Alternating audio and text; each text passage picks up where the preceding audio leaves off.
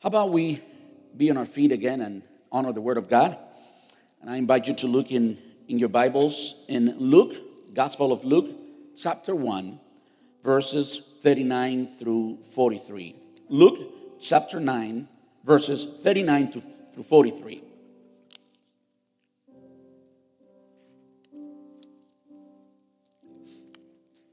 Of course, this is part of the Christmas series this year, which I have titled Hope Now. Because I believe the world, the entire world, not just our country, is in desperate need of hope. And even though hope is always uh, the expectancy that something that will happen in the future, it makes a change, it produces something now. And that's why we have titled it Hope Now. And today I'd like to speak to you under the title Jesus, Hope for Women. Jesus, Hope for Women. And us men that are here today, yes, the word is for you too, even though we were going to talk about her. Verses 39, I'm reading the New Living Translation. It says, A few days later, Mary hurried to the hill country of Judea, Judea, I'm sorry, to the town where Zachariah lived. She entered the house and greeted Elizabeth. At the sound of Mary's greeting, Elizabeth's child leaped within her, and Elizabeth was filled with the Holy Spirit. Elizabeth gave a glad cry and exclaimed to Mary, God has blessed you above all women, and your child is blessed. Why am I so honored that the mother of my Lord should visit me? Let us pray. Father God, thank you so much for your word this morning. We ask you, Lord, that the same hope that filled Elizabeth and Mary with the coming of Jesus, same hope that filled the early Christians, fills this place today fills those that are watching online. And Father God, we ask you to speak to our hearts, change any hopelessness, change any emptiness, change anything that needs to be changed. We open our hearts to you and we ask you to remove anything that be that could be an obstacle for your word to grow roots and become flesh, become real, become solid in our lives. We ask you this in Jesus' name. Amen and amen. Course, today's sermon's context is a conversation between two women. And I kind of messed it up already because I was planning to start before reading the, the, the word, and I was going to introduce saying that it was going to be a conversation about two women, and I was going to make it, you know, modern. And the two women will be talking about the mall and shopping and the house and the kids and the Christmas tree and the lights and the husband not doing the things on time and all that. All right? Sounds familiar? well, I, I just needed to say that. The first Christmas ever, there was a conversation between two women, and that is exactly what we just read. And in this conversation, we see how Jesus brought, brought hope to these women. when we look at society today, we see the need, the desperate need of hope in the heart of women. And again, even if you're a man and you're here today, first of all, you were born from a woman. Second of all, you were married to one or you will marry one. Even if you don't marry anyone, you are surrounded by them.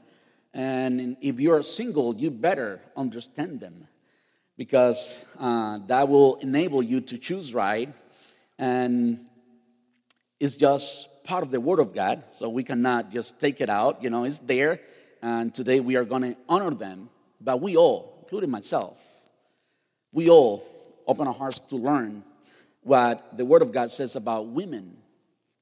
It is definitely a topic that is um, essential in the Bible. It is a topic that is essential in today's culture, in today's society. And it is so necessary that we learn from the Word of God the true, true value of womanhood or women. So when we go to the Word of God, and here in the first Christmas ever, we see how Mary was pregnant already. Of course, she went to visit Elizabeth, the mother of um, John the Baptist. And we see what happened as soon as she walked in and she heard Mary. See, there's something exceptional about women that we men don't have. Is that sixth sense, some people call it. I don't know if, in fact, it's proven that there is a sixth sense. But anyhow, they, they, they have this, they're different. Women are different from men. Emotions connect everything, you know. I'm um, I admire women so much because they, they can do so many things at the same time. I cannot do two things at once. I can't. I can't at all. You know, my children get upset at me all the time because um, I'm constantly thinking and constantly preaching in my head. Believe it or not, I'm constantly preparing or thinking about something for church, or you know, my head is running all the time, but in one only one thing. So my children come to me and they want to tell me something about school. I'm teaching them from home and they're going through um, Florida Virtual School, but it's still, you know, they need my attention. And so they constantly come to me telling me things and, you know, reporting to me about the school and so on and so on. And many times I get in trouble with them because they go, There you go again, Papi, you are not listening. And they don't have that, is, that experience with my wife because she's a woman. She can listen. She can listen and do things at the same time and we all know that sometimes they are, you know, on their cell phone watching something, but at the same time they're listening to us, and at the same time they are fully aware, fully aware of all the surrounding, the children, us. They are wonderful, wonderful um, beings, aren't they? so here we have no less than the mother of Jesus and the mother of John the Baptist in a conversation. And of course, we read already the story. You know the story most likely. But before I continue talking about the story, we would have to go back to prophecy. As you know, I love prophecy. I love to go back to the Word of God many years before, before Christ was born, the prophets that spoke about Christ. And today, today I'd like to take you to the first prophecy ever about the birth of Jesus. The first prediction ever of the Christmas that will come, and we read about it in Luke 1. But this time I'd like to take you back to Genesis chapter 3 and verse 15. Genesis 3:15.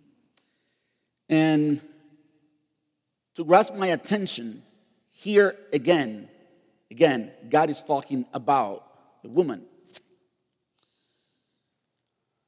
Genesis 3:15 it says, "And I will cause hostility between you and the woman, and between your offering, offerings and her offering. He will strike your head, and you will strike his heel." And of course, it's talking about Jesus, the offspring. It's funny, the, the original language here, it says the seed there's so much that we can talk biologically about the seed of the woman. Hmm, there's no seed in the woman, you know? Seed comes from the men. And there's a lot to talk about how um, Jesus is conceived, but I don't want to become so philosophical and go in that direction. There's one thing that I want you to open your, your heart, open your mind, that is clearly here. And it describes, it tells us, it teaches us why, over history, women have been so oppressed. Women have suffered so much through history. In the words of God, talking to Satan, it says, I will cause hostility between you. God told Satan, between you and the woman. Hostile. You women have faced, listen to me, a spiritual, hostile environment for eternity, for history, the entire time that you have existed. And yet, the same, the very same thing that makes you special, so, so special, your emotions, your ability to listen. See, we read today the Word of God, and yes, today we can read it, but many times it was just heard. You know, they had to listen. Something describe women is that they like to listen.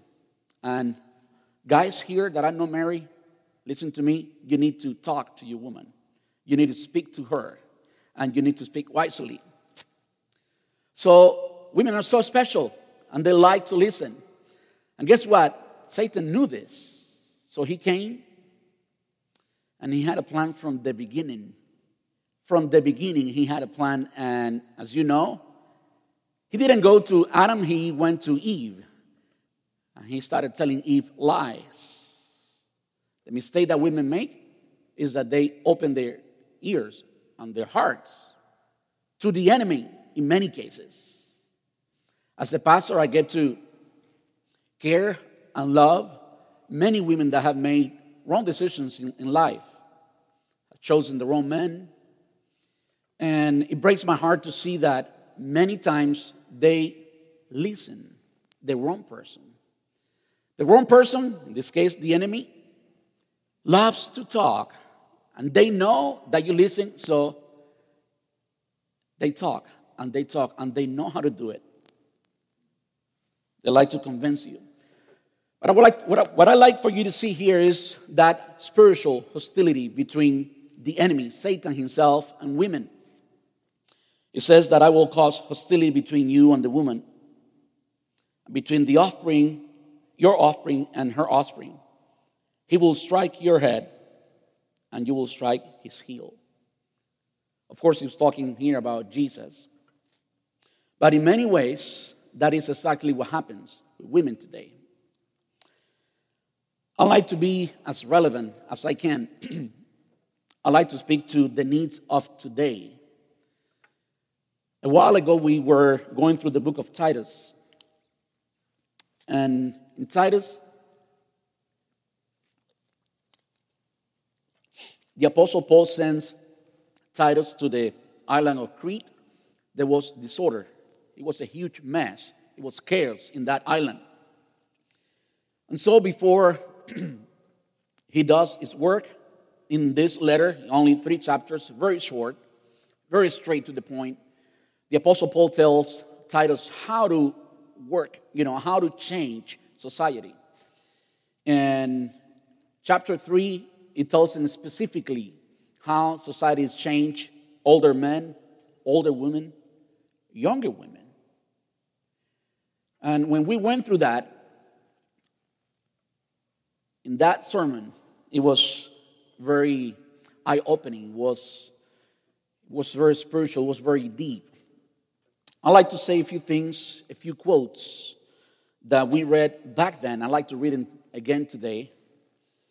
And I'd like you to please open your hearts and open your minds about this. What I'm, what I'm going to read are different quotes from recognized leaders from the feminist movement. You would think that for women to be free, and again, free, what the world calls freedom for women today, would, would in fact set women free the feminist movement, freedom for women, has been well received worldwide. But I guarantee you, it is a lie from the enemy. It is a lie from hell, and it will not produce. It will not produce that freedom. Jesus is the hope, even for women. And there's no other man, there, there's no other being, there's no other truth, there's no other religion, there is nothing else out there that honors women more than Jesus did. Today's society is crazy going after freedom, not realizing that in that approach they are becoming slaves of the enemy, just in the same way. Isn't, isn't, isn't it crazy to look back at the Bible and see that Satan hasn't changed? He, he's not able to change, he's the same, you know? And the same way he dealt with Eve at the beginning, he continues doing that through history. Let me tell you what goes on today and what the leaders of this feminist movement have said. Gloria Steinem, editor of the Mrs. magazine, says, and I quote, by the year 2000, of course, this was many years ago, by the year 2000, we will, I hope, raise our children to believe in human potential, not God. Radical feminist leader Sheila Cronan, who is quoted here, says Since marriage constitutes slavery for women, it is clear that the women's movement must concentrate on attacking this institution. Freedom for women cannot be one cannot be won without the abolition of marriage. You know that marriage was the first thing. I have a privilege to, you know, recall this every time I'm, I'm part of a wedding. Marriage was the first thing that God created, of course, after the whole creation was done. The first institution was marriage. And marriage is the foundation of society. The point marriages and families go down, society becomes a mess. And that is, that is exactly what goes on around us. And it's no surprise that marriage is so attacked here. And trying to become free again, free from men. These are the quotes that these leaders have said. The end of this institution of marriage is necessary says the, um, Declaration of Feminism. This goes back to 1971, and this is officially the declaration of the feminist, feminism. It is titled like that. The, the, the article that publishes it or speaks about this is titled like that. 1971. It says, The end of the institution of marriage is necessary for the liberation of women. Therefore, it is important for us to encourage women to leave their husbands and not live individually with men. All of history must be rewritten in terms of oppression of women. We must go back to ancient female religions like witchcraft. I don't know what you feel when you hear these things. I don't know what goes through your mind. Let me read a couple more. I have many here. Annie Laurie Gaylor, writing um, an article called The Feminism Salvation, or The Feminist, I'm sorry, The Feminist Salvation, and The Humanist, 1988. And we see that this was so many years ago. We see this in our society, even in a, in a higher standard today. Let's forget about the medical Jesus and look for encouragement, solace, and inspiration from real women. 2,000 years of patriarchal rule under the shadow of the cross ought to be enough to turn women towards the feminist salvation for the world. You hear that? Let me see if I can find another one here that Margaret Sanger. I don't know if you know who that is, but she's the founder of Planned Parenthood. Writing an article called Women in the New Race, says this, and we quote, the most merciful thing a large family can do to one of its infant members is to kill it. My friends, this is the movement that is giving hope to our women today. this is the movement that is pretending to give hope to my daughter, to your daughters. This is the idea that governs society today. And you see, many times we see the tip of the iceberg. We see what is visible to our eyes, but we don't know what is underneath. And we just got to see today just a little bit of what is underneath this feminist movement. Promising freedom, giving the hope of freedom to women, but at the same time, doing everything against against women. Let me tell you something nobody understands you better than your creator. Nobody understands you better than your creator. And nobody have better promises to you than your creator. Let me tell you more. Nobody loved you more than your creator. He loved you enough to give his son for you. That should be enough for us to open our hearts, for you women to open your hearts, for you to see beyond the tip of the iceberg, to see below and see the massive plan that the enemy has against against women today. You see, everything that the feminist movement is planning and have published for so long, we see it today in culture so badly. uh, about six months ago, I had to cancel my membership to Netflix. There was so much in Netflix, so much lesbianism that it wasn't even funny. And today I'm kind of facing the same situation with um, Amazon Prime. You see, what, what I don't like, of course, I can control what my children watch and what is good for them and so on. But you cannot what, stop commercials. Commercials keep running. And almost every single commercial, you see um, images or you see you know, videos of lesbianism, homosexualism is so much out there.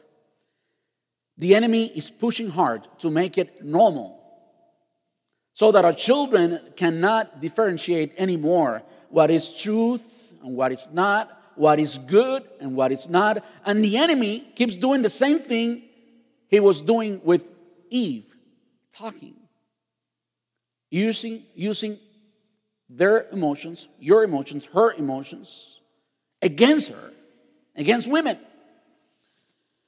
So, even before Christmas, even before the birth of Jesus, through the time of Jesus, and after the time of Jesus, there was a religion. A religion that wasn't about God, even, I don't know if that makes sense to you, a religion that wasn't about any God. Yes. It has been there before Jesus, way before Jesus. It has existed since, since then, since then, I'm sorry. And today, it is the same thing that the feminist movement is following. And it is Gnosticism. Gnosticism.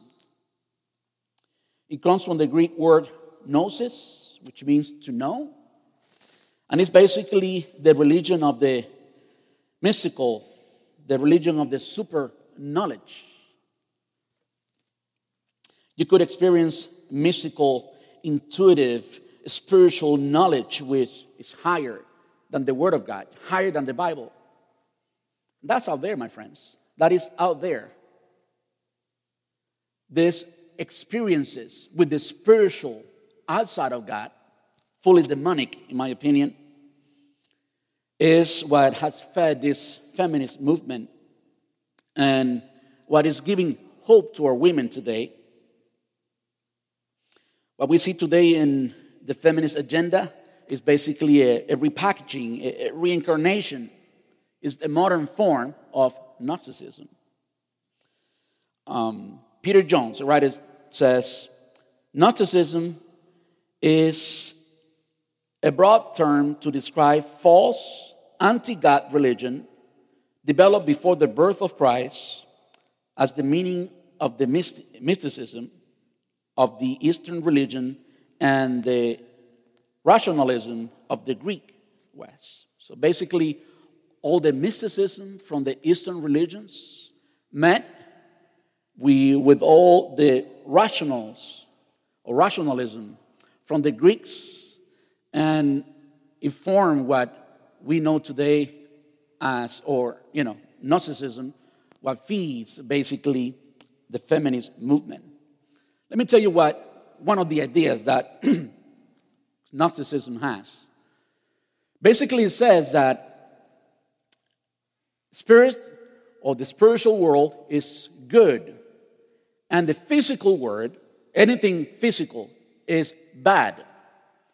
So, Gnosticism says that I will not mention the, the word that they used to describe God. Some God, let's put it that way, was, the word might sound really tough for you or really rough, was stupid enough to leave everything the way it was the spiritual and this idea of free spirit, all good, all freedom, all the knowledge you want to have, all the mysticism you want to have. And this God was stupid enough to then create the physical world. world. and that's just the beginning of Gnosticism.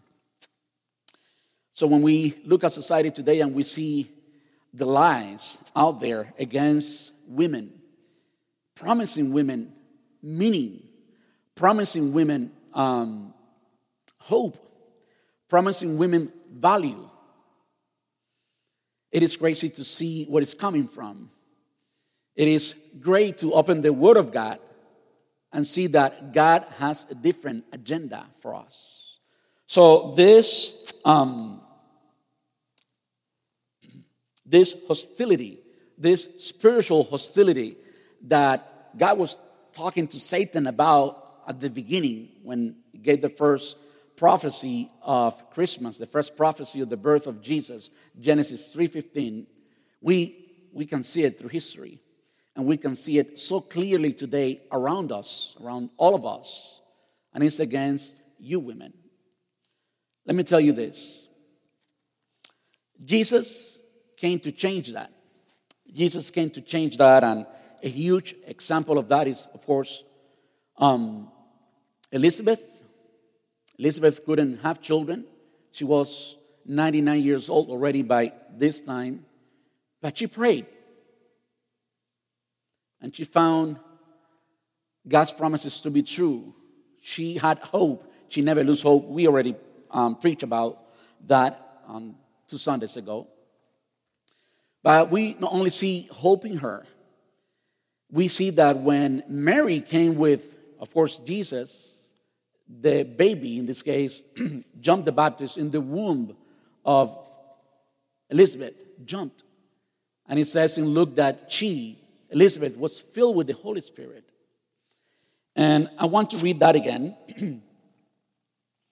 she entered the house and greeted Elizabeth. At the sound of Mary's greeting, Elizabeth's child leaped within her, and Elizabeth was filled with the Holy Spirit. Elizabeth gave a glad cry and exclaimed to Mary, God has blessed you above all women, and your child is blessed. Why am I so honored that the mother of my Lord should visit me?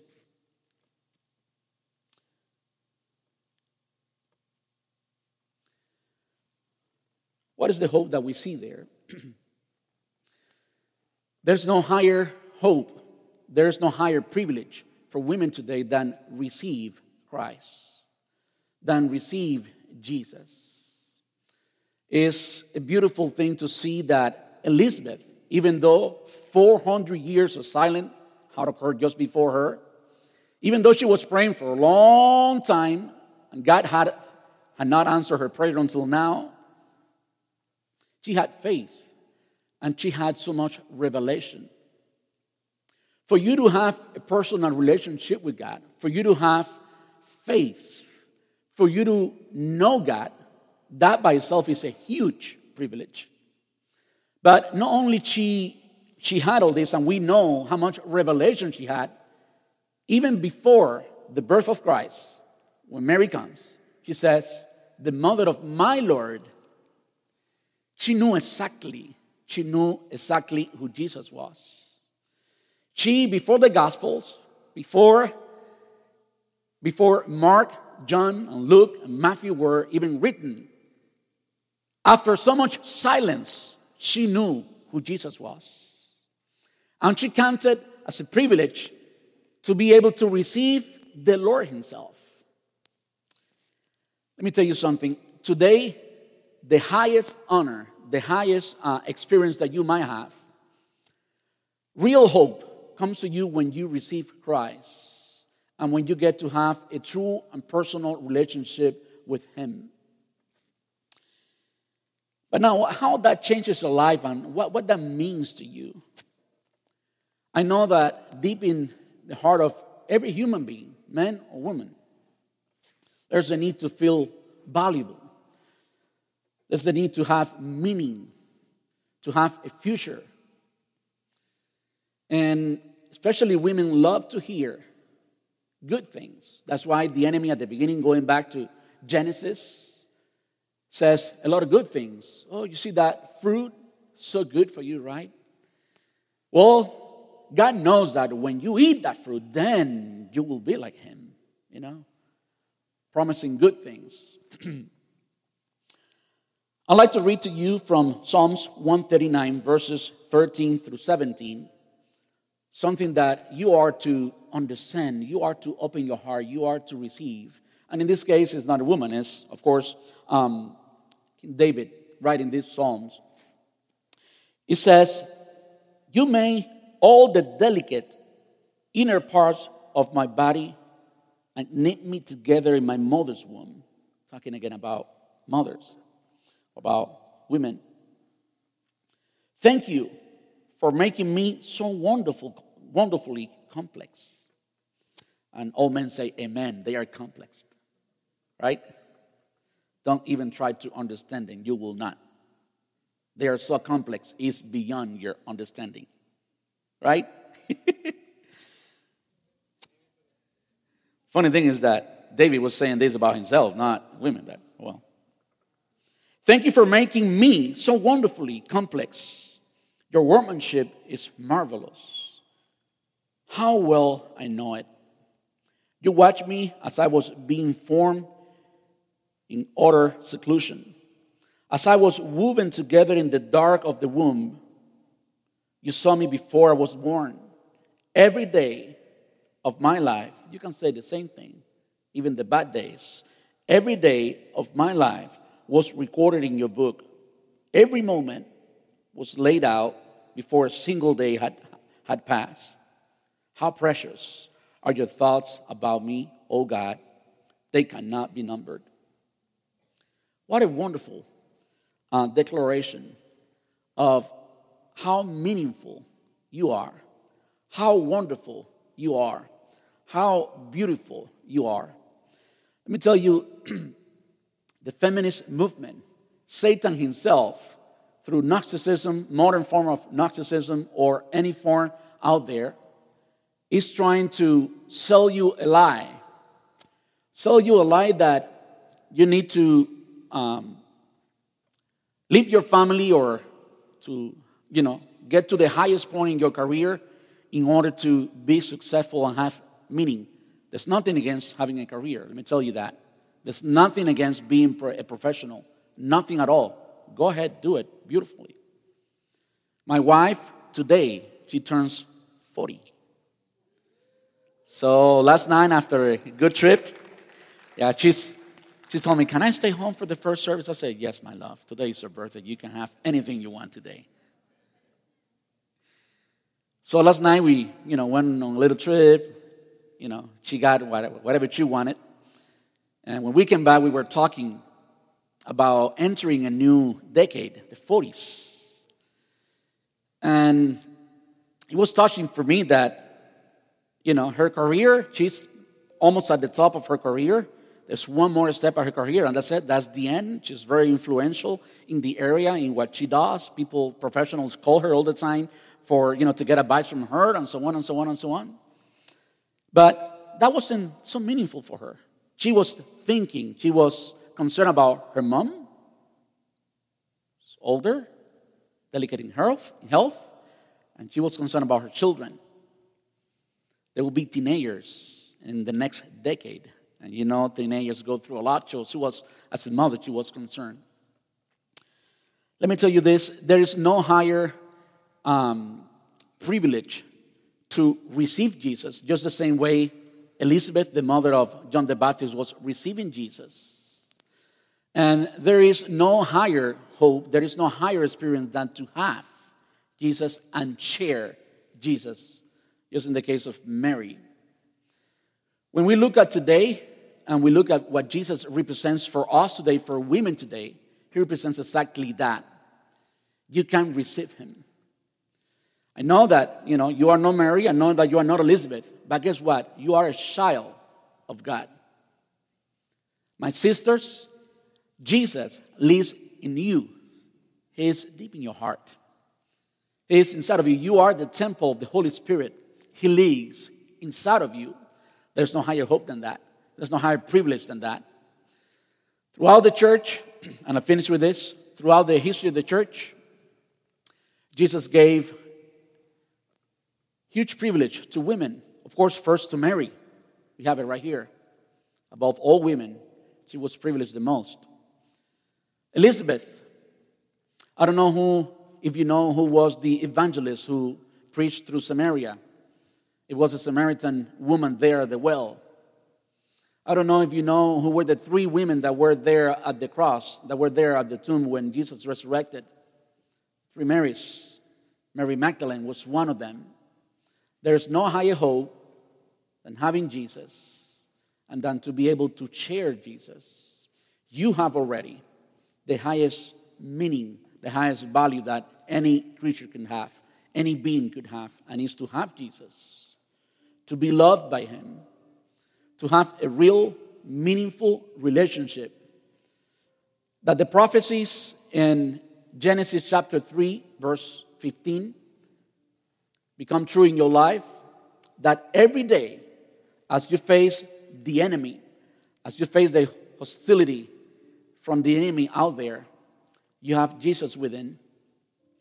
And every time he hurts, you're healed.